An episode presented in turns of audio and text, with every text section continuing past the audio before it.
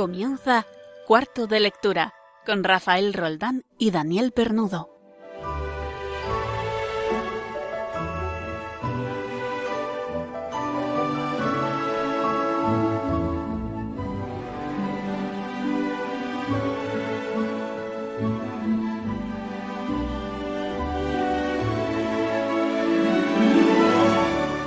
Muy buenas tardes, estamos en cuarto de lectura Radio María, un martes más, pero hoy es un martes especial. Eh, estamos en plena Semana Santa, Semana de Pasión, semana grande para, para todos los católicos. Y pero aquí estamos al pie del cañón. Hoy me acompaña Guillermo Zarauza. Buenas noches, Guillermo. ¿Qué tal, Rafa? Buenas noches. Y también algún una persona también que nunca ha estado por aquí, creo, Juan Pablo. Buenas noches. Hola, buenas noches. Bueno, Juan Pablo ahora nos hablará de algo relacionado con la lectura con su edad. Espero que nos recomiende algo importante. Hoy no está con nosotros ni Daniel Pernudo, estará de vacaciones. Eh, Regina Marín también estará de vacaciones. Pero Guillermo y yo, como siempre, ¿verdad, Guillermo? Aquí al pie del cañón. Eso es. En nuestro programa, en cuarto de lectura, en vuestro programa. Y recordando que todo lo que queráis decirnos para relacionado con nuestras lecturas, eh, alguna propuesta que tengáis, lo podéis escribir en nuestro correo electrónico cuarto de lectura arroba radiomaria.es o en nuestro correo electrónico poniendo el hashtag eh, almohadilla cuarto de lectura todo seguido. Yo sé que lo de Twitter, eh, la verdad es que poca gente lo utilizamos o lo utilizáis, pero os animo a que empecéis a mandar los mensajes por esta vía porque es muy rápida y lo podremos leer quizá en directo. Hoy vamos a hacer un programa un poco desordenado. ¿Qué te parece a ti, Guillermo? ¿Eh? Me parece bien, relajado como estamos en vacaciones. Estamos de vacaciones. En Guillermo y yo que somos docentes ya por fin hemos soltado a, la tropa y vamos dentro de las vacaciones son para descansar, también para aprovecharla bien, sobre todo esta Semana Santa. Eh, pero vamos a hacer un cierto desorden eh, con orden. ¿Eh? Y no se trata de cubrir un hueco, ni mucho menos, ¿eh? porque yo creo que van a salir cosas interesantes. Una cosa me gustaría decir, y con respecto al correo electrónico que acabo de dar antes, y es que el, hace dos semanas dijimos en, en, en antena que no habíamos recibido ningún correo electrónico. Pues esto fue un error nuestro, Guillermo. Sí, nuestro y de la tecnología. de la tecnología que no puede, ¿no? Los servidores. Eh, resulta que, bueno, por un tecnicismo que no vamos a dar detalles, eh, por fin pudimos abrir nuestro correo electrónico y, oh sorpresa, nos encontramos decenas de correos electrónicos y muchos de vosotros diciendo, ¿cómo que no hemos escrito si, si mandé eh, la solución al concurso que propusisteis, etcétera, etcétera, etcétera? Pues aquí estamos para leer un poco vuestros correos, ¿no? Bueno, primero vamos a saludar a Rosa Sánchez, eh, que, que vive allí en Texas, en Estados Unidos y ganó nuestro primer concurso de, de adivinar eh, comienzos de novelas, comienzos de libros y dijimos en antena, te vamos a mandar el libro de Sergio Lechuga, a Calix. Y claro, la pobre pues nos mandó un correo que es este que voy a leer ahora. Y, y hasta ahora, hasta ahora, hasta hace unos días no lo hemos leído nosotros. Dice, estaba escuchando el programa y me emocionó muchísimo cuando vi mi nombre. Es un premio genial. Mil gracias por eso y también sinceras gracias por el precioso regalo de su trabajo y compañía en cada programa. Claro, esta mujer vive en Austin, Texas. Dice, pero es mexicana. Dice, y a, veces enfrento la pregunta de por qué. Entonces, ¿no escucha Radio María Estados Unidos o Radio María México? Eh, lo que nos dice. Dice, la verdad es que fue amor a primera palabra, porque encontré Radio María España por casualidad y desde el primer momento me encantó. Bueno, también está bien que escuchemos, ¿verdad? Otras versiones de Radio María, versiones culturales distintas, ¿eh? pero con el mismo, con el mismo fin, ¿no? Que es evangelizar esta maravillosa casa donde estamos ahora. Y muchas gracias por escucharnos, ¿eh? Dice que no puede dejar de escucharla, me siente muy conmovida y comprendida y somos en general una excelente compañía. Dice que le gusta mucho leer buenos libros y dice que nuestro programa, Cuarto de Lectura, es de mis favoritos. Pues, Rosa, que te mandaremos el libro allí, a Austin, ¿eh? Entonces, no sé cuándo lo recibirás, eso antes del verano esperamos, ¿verdad, Guillermo? Eh, no sé cómo, cómo llegará, cómo no llegará, pero hacerlo lo, haremos. Eh, claro, tenemos entonces pendiente dos soluciones de, de libros, eh, ya que la semana pasada dijimos, nadie ha acertado el libro ganador El libro ganador, ¿cuál era? ¿Tú, ¿Tú, lo recuerdas? Fahrenheit puede ser. No, era La Regenta. Vale. La Regenta. Fahrenheit es la solución que vamos a dar, que ya, ya has dado tú. Ya le he adelantado. ya has dado tú. ¿Qué le vamos a hacer? De, de esto. Entonces, Hace dos semanas nos escribió José Luis González de Albacete y dice el título del libro es La Regenta de Clarín. Felicidades. Pues ahí hay un ganador que meteremos en la, en la hucha de ganadores eh, para el próximo sorteo que hagamos. Otro es nuestro amigo Ignacio Arzuaga. ¿eh? Eh, dice que acaba de escuchar el podcast de nuestro programa del 19 de marzo, que no pudo escuchar. Dice que es un paladín defensor de la regenta superior, a mi parecer a otras obras de, tema, de temática parecida, como pueden ser Madame Bovary o El primo Basilio o Ana Karenina. Dice, me duele que en el centenario de la muerte de Clarín todos los periódicos en su suplemento cultural, con los eh, primeros espadas del mundo literario, dijeran que esta obra maestra no fue suficientemente conocida por la censura de 40 años de la Iglesia. Dice, es falso. Dice, la tengo en varias ediciones. Dice, la primera en plena dictadura, la de 1947. Y luego dice que fue en Alianza Editorial, libro de bolsillo, cuando los torpes lectores descubrieron que estaban ante la que quizá fuera, según Ignacio Arzuaga, la segunda novela española después del Quijote. Dice, es interesante conocer la evolución espiritual de Clarín que murió con mis años. No sabemos qué, cuántos años tiene eh, Ignacio, entonces habrá que averiguar con qué edad murió Clarín, ¿eh? lo miraremos. De haber vivido 30 años más, tal vez nos hubiera sorprendido a todos. Pues seguramente, porque Clarín es muy interesante de leer. Sé que es controvertido para, para mucha gente, pero es una novela muy interesante. Luego nos dice Monse Santos, desde Vigo, Pontevedra, dice, felicito por el programa, me parece muy interesante la lectura que recomendáis, y dice que la novela ganadora de hace dos semanas, de hace cuatro semanas, perdonad, es La Regenta de Clarín. Dice, no sé si el correo llegará a tiempo para participar en el concurso ya que escucho el programa en el podcast. Bueno, pues teniendo en cuenta nuestro retraso de dos semanas, evidentemente, Monse Santos, ¿verdad?, de Vigo, pues entra en, en, en, la hucha o en la, en la urna de participación. Pues nada, Monse, si entras. ¿Eh? Eh, eh, estate pendiente del sorteo que hagamos dentro de unos cuantos programas y, a ver qué tal. Y ya saltamos a, a los correos de hace dos semanas. Que efectivamente, ¿cuál era la novela, por lo tanto? Fahrenheit. Fahrenheit 451, ¿eh? De Ray, Ray Bradbury, ¿no? Esto es una.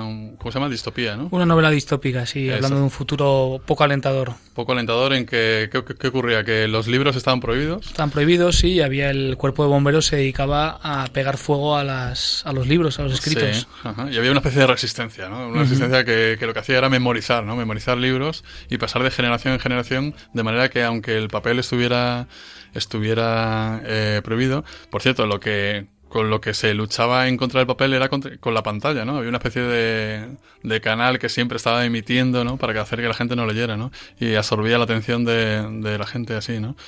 Bueno, pues Fahrenheit 451 lo ha adivinado César López, no nos dice de dónde nos llama, pero César lo metemos en el bombo también. Mm, Juan Antonio Navarro también. Eh, adivina, adivina no, acierta, perdón, esto no es de adivinos, esto es de gente lectora. También acierta eh, Fahrenheit 451, que más, que más. Rafael Vargas Serrano de Sevilla también dice que la novela eh, que leímos el inicio es Fahrenheit 451 de Ray Bradbury. Eh, enhorabuena por el programa, nos dice. Gracias, Rafael, a ti. Eh, Maite Mazo dice: Creo que la respuesta es Fahrenheit 451. Dice, digo creo porque confieso que no he leído la novela, pero con la pista distópica me cuadra. Dice, sí, he visto la película. Efectivamente, había una película de Truffaut, quiero recordar. Una película de Truffaut eh, basada en la novela. Y otra cosa, dice, dice Maite Mazo de Murcia, La Regenta es una de mis novelas favoritas, pero ese día no oí el programa y no escuché el podcast. Dice, hubierais tenido al menos un acertante. Un abrazo, un abrazo a ti, Maite, y no te preocupes que solamente por haber adivinado y dale con adivinado, haber acertado. El, el, el título de Fahrenheit 451 también, también estás ahí entre los ganadores, ¿eh? que, os podéis llevar algún premio dentro de una semana, ya veremos cuándo, ¿verdad? Eh, ¿Qué más cosas? Aquí tenemos a Carlos Bieli, que es un argentino que vive en Rivas, que ya nos ha escrito otras veces. Dice, felicitaros por vuestro programa y comentaros que el texto que habéis comenzado a leer corresponde a Fahrenheit 451. Muy bien, Carlos. Eh, más cosas. Eh, más cosas, más cosas. Lo dicen por aquí. Dice Ray Bradbury es el autor de Fahrenheit 451 y de Crónicas Marcianas. El primer libro comienza con Constituye un poder especial. Dice, sería triste una sociedad en la que está prohibido tener libros, lo que supone no poder leer. Eh, y, y, y seguimos leyendo, seguimos leyendo por aquí detrás. Ah, bueno, tenemos a nuestro querido amigo Fernando de Ávila, que, que estaba penado porque no habíamos leído su primer correo. Bueno, su primer correo que, como todos, que no leímos porque la técnica nos pudo, hablaba sobre lo que le había gustado la, la entrevista con Guillermo eh, acerca del teatro. ¿eh? eh Guillermo Actor, ¿verdad? Eh, que nos habló sobre el teatro en las aulas ¿no? y la, la implementación de ese teatro. Muchas gracias, Fernando, por escucharnos una vez más. ¿eh? ¿Vale? Y nos daba dos o tres sugerencias ¿eh? que tomaremos en consideración. Es que estamos intentando darle una vuelta más a, al, a la idea esta de leer en capítulos enteros ¿eh? de novelas y a ver a ver cómo qué, qué va saliendo. Bueno, Dorita Martín se equivoca en, en, una de las novelas. No sé si llora en la regenta, me imagino que es en la de Bradbury, porque dice que la novela es El alquimista de Paulo Coelho. Bueno, Paulo Coelho no, no vamos a no lo vamos a nombrar mucho en ese programa porque no tiene cabida, yo creo. Y, y no es el, no es el libro, no es el libro de ahorita, pero sigue, sigue participando, por favor. Luego Carlos Bieli de nuevo, de nuevo, dice, en mi mail anterior cometí una discalculia y escribí 541 en lugar de 451. Bueno, eso lo puede pasar a cualquiera, eso es un error que se te ha ido al dedo. Dice, 451 equivalen a 233 grados centígrados, que es la temperatura a la que arde, el, papel. sí, señor. Dice, yendo al hecho de quemar libros, con ejemplos tristemente famosos en la historia, Dice, comparar máster no es una forma de quemar libros. Bueno, pues esto es una ironía que nos manda eh, Carlos Bieli, que dice que va a ser futuro novelista argentino. Estamos expectantes, Carlos. Empieza a escribir ya y a publicar, por favor. Y por último, por último, eh, nos dice Ignacio Arzuaga de, de nuevo, cuando nos volvió a escribir diciendo que nos había mandado un correo electrónico, eh, que dice que escucho todos los días Radio María, pero los martes quincenales disfruto doblemente por mi pasión a los libros. Eh, muchas gracias, Ignacio. Sé que eres un, un, oyente fiel. Ya cada vez tenemos más oyentes fieles. Y nada, animaros. Hoy no va a haber concurso. ¿eh? Hoy no va a haber concurso. Eh, la, la, solución a la última novela propuesta fue esta, la de Ray Bradbury, la de Fahrenheit 451. Estad pendientes para la siguiente, ¿no? Ya, digo que hoy es un, un, programa desordenado, entre comillas, porque estamos de vacaciones. Y... ¿Ponemos algo de música, Guillermo? Sí, me parece muy bien. ¿Qué ponemos? Cuéntame. algo de Serrat, ¿verdad? Algo de Serrat. Estamos en Semana Santa, pues algo de Serrat eh, relacionado con Semana Santa, que, que puede ser, si no pues una adaptación de, de Machado, ¿no? De la saeta, ¿no? Vamos a escucharlo. Dijo una voz popular, ¿quién me presta una escalera para subir al madero? Para quitarle los clavos a Jesús el Nazareno. Oh, la saeta, el cantar al Cristo de los gitanos siempre con sangre en las manos, siempre por desenclavar, cantar del pueblo andaluz, que todas las primaveras anda pidiendo escaleras para subir a la cruz, cantar de la tierra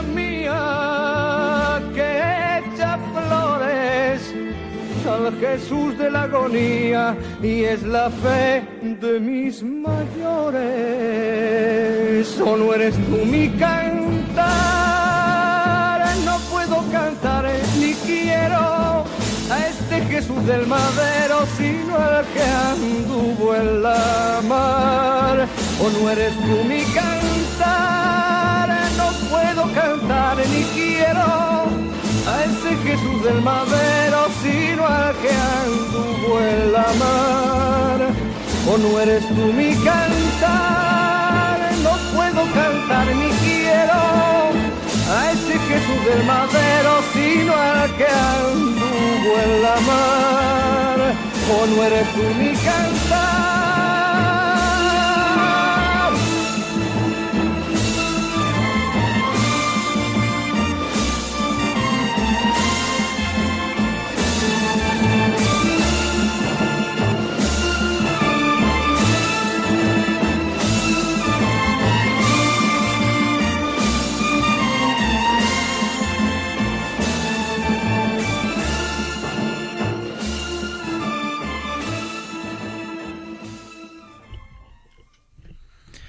Sí, tenemos a Pablo Sañoso con nosotros. Pablo, ¿qué tal? Buenas noches. Buenas noches, Guillermo. ¿Qué tal? ¿Cómo estás? Bien, bien, estoy aquí. Ya de, ya de vacaciones, ¿verdad? De descanso, Pablo. No, no, todavía no, mañana. Mañana. Ah, mañana sales de vacaciones, porque estamos a martes santo. Entonces, me imagino que tú serás de los que eh, se van el miércoles, ¿no? Para coger ya jueves y viernes santo. Pues nada, descansar. Bueno, Pablo, que te queríamos preguntar, estos días eh, bueno, pues eh, queríamos pedirte básicamente consejos para, para leer, porque tú estarás de acuerdo conmigo que una de las mejores cosas de la lectura es eh, la relajación, ¿no? Es decir, que uno cuando, cuando lee, yo creo que tiene esa sensación de, de desconectar, de descansar, ¿no? De, de a veces transportarse a otros mundos y salir un poquito del bullicio, ¿no? Sobre todo los que vivimos en Madrid, eso lo agradecemos muchísimo. Entonces, nada, te, queríamos, te queríamos pedir básicamente recomendaciones literarias para Semana Santa. Pues hace unos años me leí un libro, más que un viaje de aventuras, es una, un viaje en el tiempo, porque es una novela histórica ambientada en la Segunda República. Eh, es una trilogía, el primero se llama Los cipreses creen en Dios.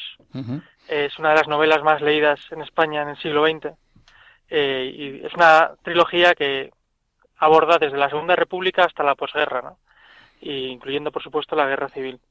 Y bueno, este primero, que para mí es de los de la trilogía es el que más me ha gustado, eh, pues trata sobre una familia eh, que vive en la ciudad de Gerona, que ha llegado allí recientemente y que allí es donde vive, digamos, la proclamación de la República y luego, pues, todos los sucesos, eh, digamos, que van sucediendo a lo largo de la República, ¿no? Y donde se va esbozando un poco pues esa formación de esos dos bandos, ¿no? que luego pues se enfrentarán en una guerra civil.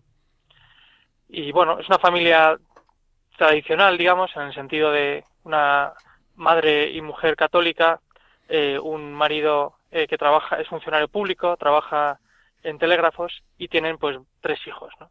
Y los tres hijos, pues uno de ellos ingresará en el seminario, otro pues eh, trabajará en la banca y bueno, va contando un poco las peripecias de esta familia, ¿no? A lo largo de la Segunda República y pues cómo van trabando contacto, digamos, con, con muchos de estos eh, ambientes sociales que había en la España de los años 30. ¿Quién escribe esta novela, Pablo? Eh, José María Gironella. José María Gironella, que es, es eh, autor catalán, creo, ¿no? Sí, de hecho, este libro recibió el premio Nadal de literatura y también el Premio Nacional de Narrativa. Este libro en concreto... Es una de las grandes obras, digamos, grandes novelas del siglo XX español. ¿Esta novela en concreto eh, te refieres a la trilogía o, parte de la trilogía? A los cipreses creen en Dios. Porque luego es verdad que la trilogía, pues, eh, digamos que no es tan buena como el primer libro. Digamos que no consigue eh, plasmar, digamos, ese realismo y ya, pues, empieza a caer en algunos partidismos, eh, aporta una visión a veces un poco sesgada de algunos acontecimientos y ya pues sobre todo ya en torno a la posguerra pues eh, ya no es tan digamos ya no es tan realista la novela. Entonces ¿por qué recomienda leer esta novela por los hechos que cuenta o por la descripción humana ante una situación más o menos límite como puede ser un ambiente prebélico o algo así bueno, yo creo que te mete muy bien esa novela en todo ese ambiente anterior a la guerra civil y ese ambiente de tensión de la Segunda República, de que no se sabe muy bien qué está pasando.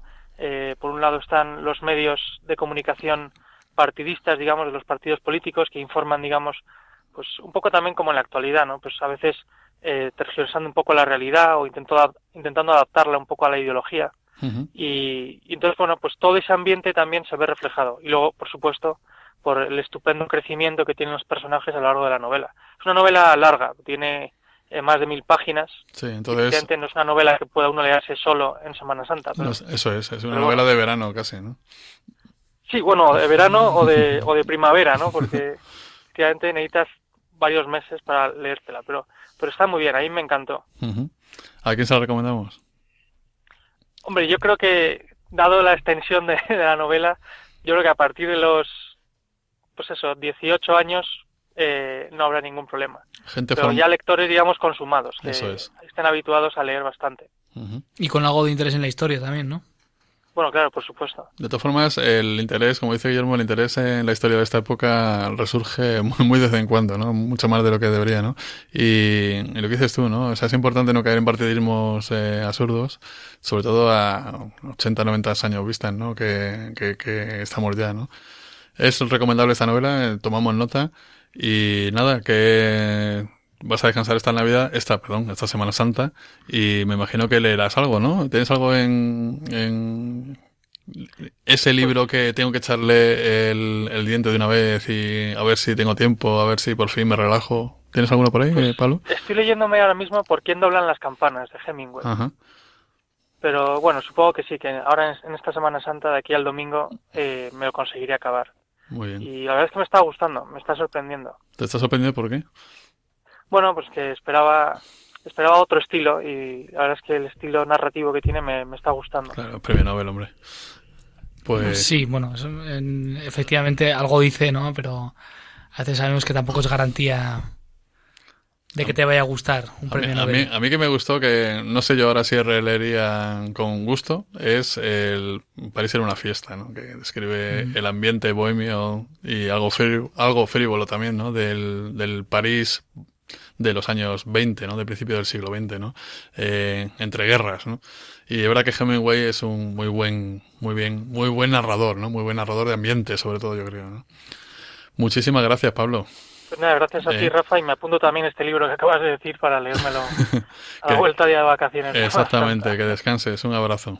Venga, muchas Un abrazo, gracias. hasta Pablo. luego. Hasta luego. Vamos a seguir poniendo un poco de música. ¿Pones tú algo, Guillermo? Me parece fantástico. Bueno, pues eh, yo había pensado en poner una canción de un cantautor americano.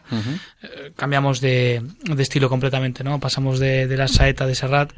Y bueno, vamos a escuchar una canción de Sufjan Stevens, que seguramente alguno de nuestros oyentes conocerá. Seguro. Y es una canción titulada Death with Dignity.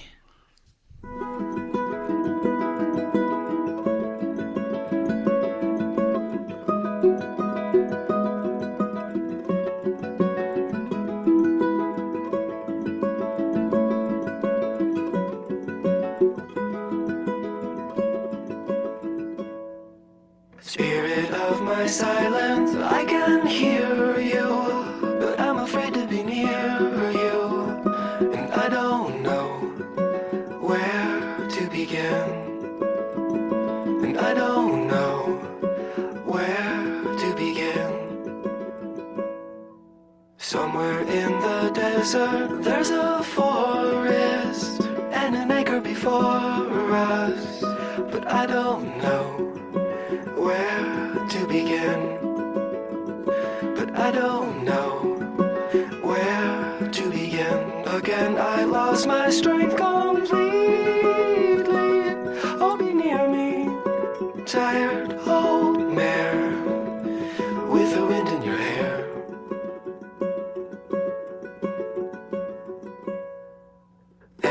Amethyst and flowers on the table. Is it real or a fable?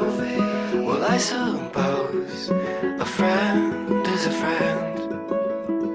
And we all know how this will end. Chimney swift that finds me, be my keeper. Silhouette of a cedar. What is that song? You sing for the dead. What is that song? You sing for the dead. I see the signal searchlight strike me in the window and of my room. Well, I got nothing to prove. Well, I got nothing to prove.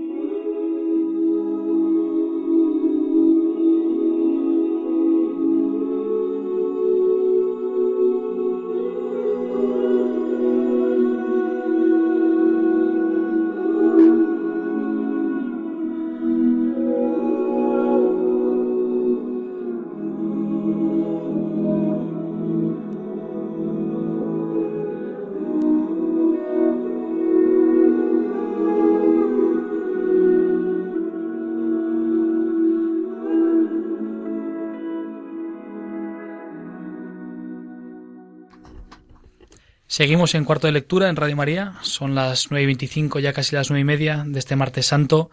Y tenemos al teléfono a don José María Esteban. Buenas noches, don José María. Muy buenas noches. ¿Qué tal? ¿Cómo está?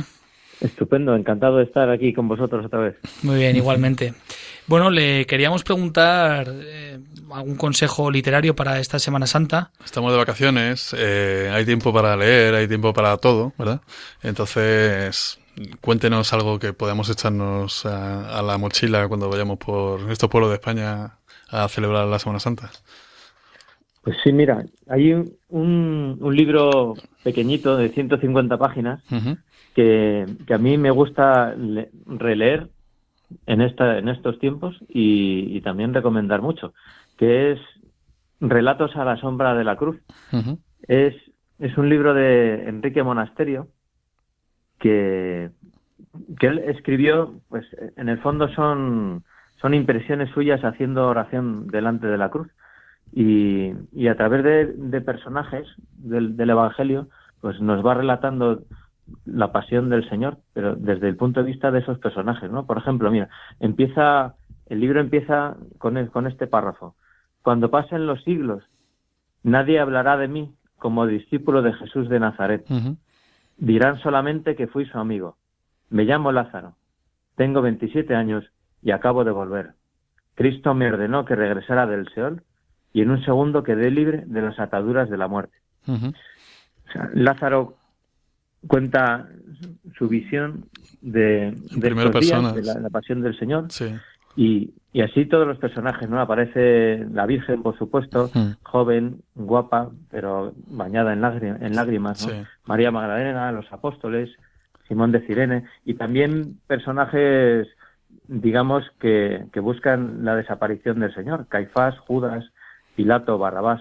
Bueno, un libro que, que es estupendo, a mí me encanta, es delicioso, Ujú. te, te ayuda a rezar y es muy ameno y además para, para cualquier edad, o sea, lo puede leer cualquiera. Chavales jóvenes a partir de, bueno, que, que sean leídos, ¿no? También, ¿no? En- Sí, no, no, lo pueden leer, pero bueno, primero de eso, por ejemplo, chavales Sí. de 12 años 12 lo pueden años. leer perfectamente. Ujú. Y ya, ya que nos ponemos, entonces, recomiéndanos algún libro también de temática más, usted dice que sí, que este también, ¿verdad? Pero más juvenil, así para este, ya que nos, sabemos que tenemos oyentes también de, de edades más bajas, adolescentes. Eh, así a bocajarro, ¿qué podría leer un chaval estos días que quiere desconectar un poco del colegio también y, y desconectar un poco de- del día a día?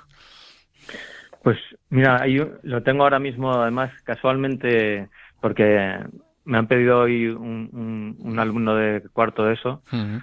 Un chaval de cuarto de eso me ha pedido un libro y, y le he dejado cosas que nadie sabe de Alessandro D'Avenia, que es un es un, un autor italiano, profesor Sí. de instituto, que es que está arrasando ahí en Italia entre la gente joven, ¿no? Sí, Le yo, yo he oído, hablan de- yo he oído eh, títulos suyos, sobre todo entre chicas, ¿no? El, eh, que el- he visto- blanca como la nieve, Exactamente. roja como la sangre. Exactamente. Sí, pues Ajá. este es el segundo que, es- que escribió, cosas que nadie sabe, Sí. y, y ha arrasado también, ¿no? Y a, y a los a los chavales, hombres varones, digamos, no las chicas, les encanta también, vamos. O sea, se ven porque siempre hay un personaje masculino y otro femenino y se ven perfectamente reflejados ahí. Conoce muy bien a la juventud. Este hombre, claro, trabaja con ellos todos los días, ¿no? Y, y les encanta. Muy bien. Pues usted me imagino que viajará también esta Semana Santa, eh, descansará, ¿verdad? Y, Sí, sí, y leerá, ¿no? Y leerá. ¿Tiene algo, ya- algo a la vista para hincarle el diente, en- así un poco para también desconectar del día a día? Pues mira, a mí la verdad es que me gustaría leerme en estos días, no tiene nada que ver con la Semana Santa, ¿no? Sí. Pero me gustaría leer el, el- la última novela que ha sacado Domingo Villar. ¿Cuál es? Pues son, me le- yo me he leído, me leí las dos primeras y lo pasa que ahora mismo no recuerdo el título, ¿no? Lo, lo averiguamos y lo colgamos en Twitter enseguida, vamos. Eso está claro. Sí. Entonces, vale, pues... eh, O sea, son novelas, novelas policíacas ambientadas en, en Galicia, en Vigo. Son dos policías, un, no, un, un gallego y, y el otro es, este, eh, como, no me sale ahora Eh, Esto lo es de Zaragoza, me parece. lo averiguamos ahora pues, mismo. El contraste entre ellos dos, que son cada uno con su con su carácter y tal, pues es- está muy bueno. Son, a- me, me encanta, en cuanto sale me lo leo. ¿Le gusta a usted la novela policíaca entonces? Me gusta mucho la novela policíaca, sí. Bien escrita, claro. Porque me refiero a que la temática parece siempre la misma, pero, pero vamos, eh, depende del autor que elijas. A mí me gusta mucho Chesterton cuando habla, cuando escribe novela policíaca, por ejemplo, ¿no? El famoso padre Brown. Eh, Me parece alucinante porque siempre sacas alguna, alguna lectura más de, de lo que es el meramente distracción, ¿no? Lo que es el meramente. Aquí tengo yo una de Domingo Villa que se llama El último barco, ¿eh? E- de- Esa es la última, sí. El último barco. Pues usted nos contará ya, ¿eh? próximamente, qué tal, qué tal esta, esta novela, ¿vale? Y si... Según las críticas dicen que Mm. es la mejor. Yo me leí La playa de los ahogados, que me acabo de acordar ahora Sí. del título, y, y la otra que era Ojos Ojos de agua o algo así, y me encanta. Lo tenemos en cuenta. Muchas gracias, don José María. Muy bien. Y que Pues usted nada, descanse vosotros. y aproveche muy bien esta Semana Santa, ¿eh? Y nos vemos a la vuelta. Igualmente. Un saludo. Gracias, don José María. Un abrazo. Adiós. Adiós. Seguimos en cuarto de lectura y seguimos pinchando un poquito de música, ¿no? Entonces, eh, seguimos en Semana Santa y ahora mismo las calles están llenas de... a esta hora de la noche, además, ¿eh? que son ya más de las nueve y media de la noche, eh, están llenas ahora mismo de procesiones en toda Castilla y qué decir Andalucía, ¿no? Vamos a escuchar una, una marcha procesional, que a mí me parecen algunas que son obras de arte, ¿eh? algunas son obras de arte verdaderamente. Eh, vamos a escuchar, eh, ¿cómo se llama la que hemos elegido? ¿La, la solea? La madrugada, eso es, me dicen desde control, desde control me dicen la madrugada. Vamos a escucharla.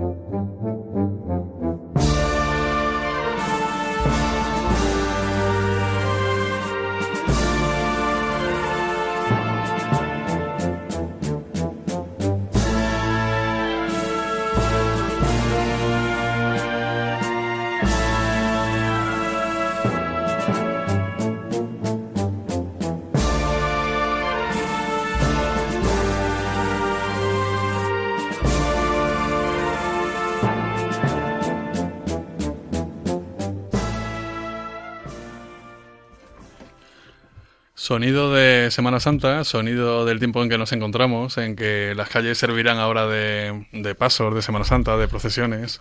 Toda Castilla, muchísima tradición, Andalucía, ni que decir, Murcia, eh, cualquier sitio, cualquier rincón de España, eh, seguro que nos encontramos ahora mismo una, una procesión a estas horas de la noche, ¿no? Vamos a seguir hablando del libro, vamos a seguir hablando de recomendaciones y tenemos al otro lado del teléfono, aquí en Radio María, en Cuarto de Lectura, tenemos a Carlos Marín. Buenas noches, Carlos. Hola, ¿qué tal? Buenas noches. ¿Cómo estás? Pues muy bien. Has Preparando empezado. la Semana Santa. Estás en plena Semana Santa, estamos en Martes Santo y queremos, estamos de vacaciones muchos de nosotros y entonces nos apetece que nos recomiendes algún libro para leer estos días.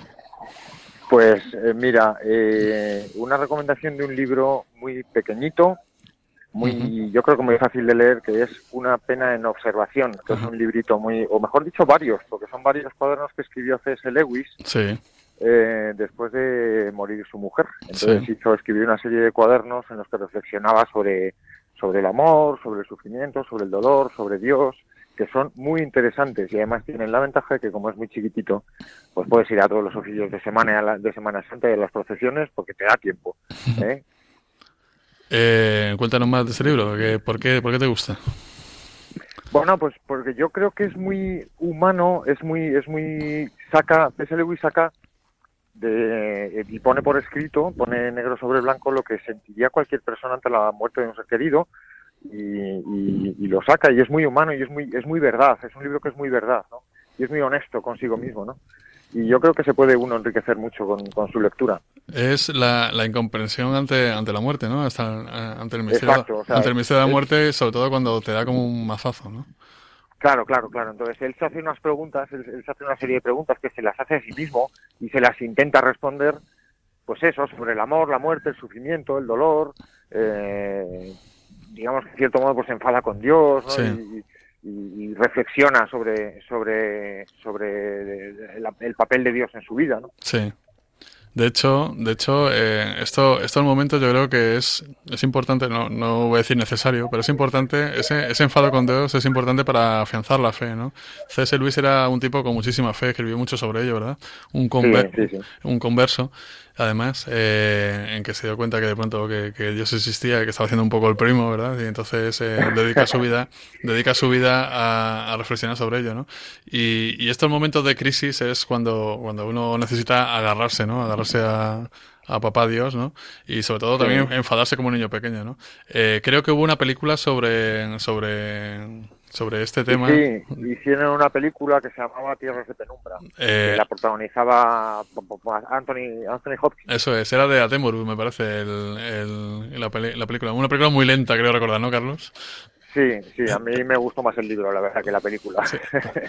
Porque, pero bueno, es una película costumbrista que se ve, se ve el, el- la estética, esta british, ¿no? La estética británica de, de inglesa del periodo de entreguerras, ¿no? Del periodo posterior a la guerra, a la Sí. Segunda Guerra Mundial. No sé muy bien cuándo ubicamos este libro. eh, no sé si es posteriormente a la Segunda Guerra Mundial o... Es posterior, porque yo no estoy muy seguro, pero yo creo que puede, puede ser de los años 50, últimos años 50, no lo sé muy bien, la verdad es que no lo sé. Mm, ¿Tú has Eh, leído...? y la película en todo caso, la película en todo caso no, no cuenta lo mismo que el libro, sino simplemente se centra en el periodo de la vida de C.S. Lewis en el que él escribió este libro, pero no habla de, Sí, no, eso- no- y- no se centra en el contenido del libro. Es un poco más mundano también, claro, lógicamente, ¿no? Porque un libro filosófico sobre un enfado, eh, sobre una eh, ponerte en brete existencialista, ¿no? Pues eh, de, de, la- de lo que es la muerte, pues es muy, muy, muy, muy complicado llevarlo al cine, ¿no? Que tú, tú has leído entonces más cosas de Luis, claro. Yo he leído más cosas de Luis, sí, sí, sí, he Y- leído unas cuantas, sí. Entonces, autor que me gusta mucho. Yo, tú estuviste en nuestro programa en Navidades, recordar a los lectores, que nos piden a cada, cada cinco minutos que vuelvas, eh, y, y nos recomendaste uno de Luis, recuerdo del de Cartas del Diablo a su sobrino. Cartas del Diablo a su sobrino. Cuéntanos otro libro, venga, así a bocajarro, ya sé que no lo tenías preparado, pero, pero así te ponemos a Otro prueba. libro de C.S. Lewis también. Sí, claro. C.S. Lewis, Espérate que aquí igual patino, ¿eh? pero en alguna ocasión he escrito teatro y me gustó mucho. ¿Ah, pero sí? no estoy seguro si era- Anda, sí. pues yo, yo Eh, teatro de... ¿Tú conoces algo de teatro de Luis? No, no lo he leído nunca. No lo he leído nunca, Guillermo. Es que igual me estoy equivocando de autor, pero hay una obra que se llama La Sorpresa, que no estoy seguro si es de él. Creo Pues lo- que sí, pero a mí me gustó muchísimo. Lo, bus- lo buscamos enseguida, vamos. Eh, a mí me gusta, por ejemplo, mucho de Luis Merio, Me- Mero Cristianismo. Me parece que es un, vamos, un, un libro de instrucciones sobre lo que es el cristianismo muy bien, ¿no?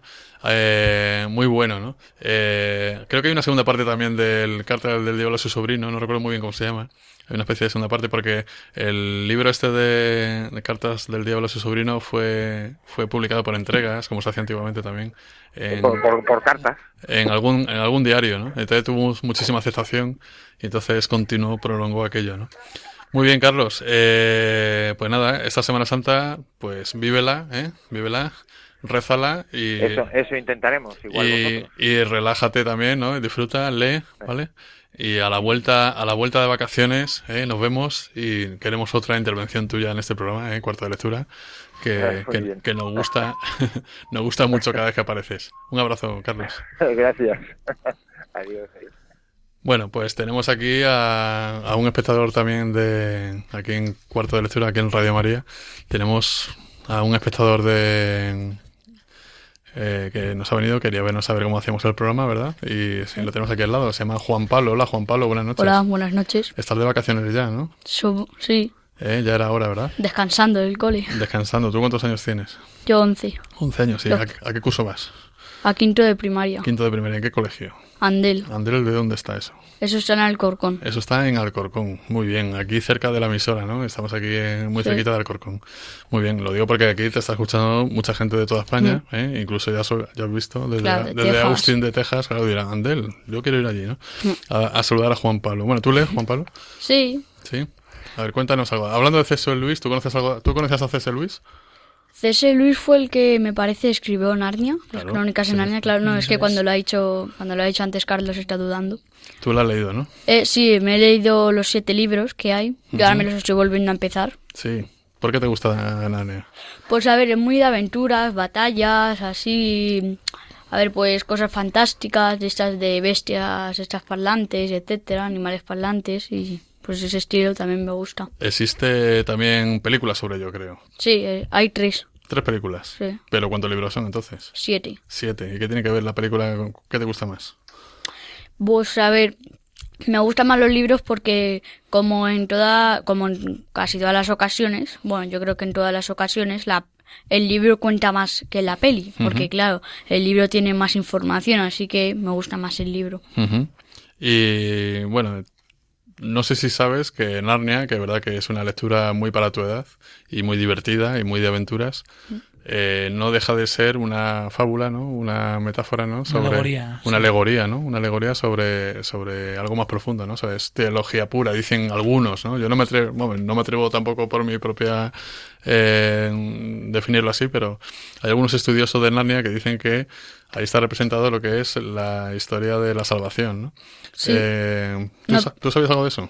Sí, a ver, me lo contaron así y, y además me fijé luego, claro, me lo contaron cuando me leí el 2 y luego me seguí el segundo, que es el que es el que más habla sobre eso, y luego me seguí leyendo el 3, el 4, el 5, el 6 y el 7, y luego me los leí otra vez por eso, eh, y el 2 sobre todo. Bueno, el 2 me lo mandaron en el cole primero, eh, para leerlo, de lectura de casa, y luego me lo leí otra vez, o sea que ya van tres. Bueno, y a ver, pues... Eh, el león, la bruja y el armario se llama. El armario porque cuando descubren Narnia entran por un armario, Sí. un armario mágico, y que entra al mundo de Narnia. ¿Quién entra por ahí? Eh, pues mira, es una fa- eh, son cuatro hermanos que van a casa de un de un vieje, de un abuelo, bueno, abuelo viejo, El Eh, señor mayor. señor mayor, de un señor mayor eh, que es un profesor así, entonces son cuatro hermanos que han ido a esa casa porque estaban en guerra en su país, su padre se había ido de la guerra y su madre se quedaba allí, Entonces se iban a una casa, se, había uno más mayor, luego otro, lo- era Son cuatro hermanos. Claro, cuatro hermanos. Entonces la más pequeña, la niña más pequeña, descubre Narnia por un armario. Sí. Entonces luego ya pues van entrando los demás hasta que están todos ahí y entonces descubren que en Narnia eh, antes era un, lugar soleado y con hierba y todo eso, pero tenía ahora nieve. Ha entrado el mal. Claro, ha entrado el mal, ha entrado una, una bruja, la bruja blanca que la llamaban, que es quien se supone que es el, el pecado, el demonio, vamos. Y luego, entonces, descubren cosas así, y luego una batalla.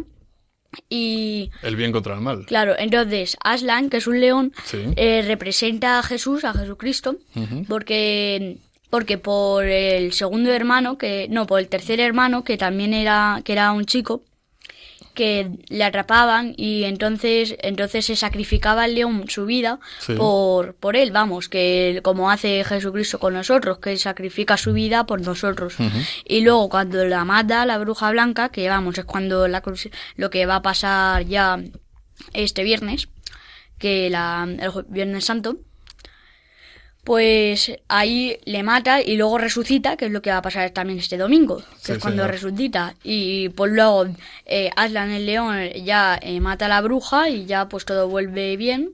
Y vamos, que eso es lo que representa. El primero el mal, luego el bien, se sacrifica, resucita y el bien. Bueno, esto es pura teología, Guillermo. Sí, no, 10 en religión y en lengua también, porque vamos, el libro te lo sabes. Eh, sí, es interesante, ¿no? Como estos libros que muchas veces parecen tan, pues casi infantiles, ¿no? Casi literatura juvenil, encierran así muchas alegorías. Luego también, evidentemente, yo creo que queda eh, un poquito también la cuestión de la interpretación del propio lector, ¿no? Mm. Eh, eh, por ejemplo, un amigo, un gran amigo de Luis, que todos sabemos que es Tolkien, Sí. también en su, en su trilogía del Señor de los Anillos, pues también hay, muchísimas alegorías, ¿no? Algunas muy evidentes y otras no tanto, ¿no? Pero, pero sí, son libros, desde luego, autores que tienen una gran profundidad y sabes que ellos no iban a escribir solamente historias, ¿no? Son, son autores muy interesantes que hay mucha, mucha tinta escrita sobre sus intenciones en este tipo de novelas que, como dices tú, aparentemente pueden ser eh, de pura ficción y puro entretenimiento. Y creo que tú me contaste eh, antes que, que le habías echado un poco eh, un vistazo a Tolkien, ¿no? ¿Vale? Y estás con ello, ¿no? Bueno, empecé a leer El Señor de los Anillos, pero luego, mira, ahora no sé ni dónde está por mi casa. Así que me quedé ahí arrancado, luego también... Y, Y me- lo tienes, lo tienes ahí en la mira, ¿no? ¿Eh? Claro. Para, para, para claro, terminarlo. ya, a ver si esta es Semana Santa, sí, pues a ver si... Me este lo verano. O este verano. Exactamente. Muchas gracias, Juan Pablo, por acompañarnos. Nada. ¿eh? Pues vamos a ir cerrando el programa especial de Semana Santa, ¿no? Que parecía un poco así desordenadillo, ¿verdad? ¿Eh? Porque estamos de vacaciones, estamos en chándal, ¿verdad? ¿Eh? Sí, algunos sí. ya estamos un poco más relajados, pero yo creo que es interesante, ¿no? Hemos dado unas cuantas ideas. El, y, y nada, vamos a, partir de mañana, miércoles santo, ya los días grandes de la Semana Santa, ¿eh? acudir a los oficios y luego la gran alegría, ¿verdad? La gran fiesta, ¿no? De la, de la resurrección a partir del sábado por la noche. Eh, lo celebramos bien. No os mováis todos los oyentes del lado de Radio María, ¿eh? que estos días se viven, se viven con mucha intensidad. Y, y, y vamos a terminar con algo escrito, ¿verdad? Por alguien que era Johann Sebastian Bach, que por lo visto al comenzar a escribir cada trabajo ponía en el encabezado Jesús, ayúdame, y al finalizar ponía Dios, a Dios sea la gloria, ¿no? Vamos a poner un fragmentito, ¿verdad? Porque es una obra muy larga de La Pasión según San Mateo, que es una obra de arte, ¿no? Muchas gracias, Guillermo, una vez más por estar aquí, Guillermo Zarauza. Gracias a ti, Rafa. Juan Pablo, muchas gracias una vez, eh, ¿vale? Por venir aquí. Te esperamos otro otro día, ¿no? ¿Eh? Te vas a venir aquí a hablarnos de otro libro otro día, ¿no? Supongo. Y bueno, y Rafa Roldán, que estuvo aquí también al micrófono. eh, que pasen ustedes, que paséis vosotros una Semana Santa tranquila, bien aprovechada. Y nos vemos en dos semanas aquí en Radio María, en vuestro cuarto de lectura. Hasta dentro de dos semanas.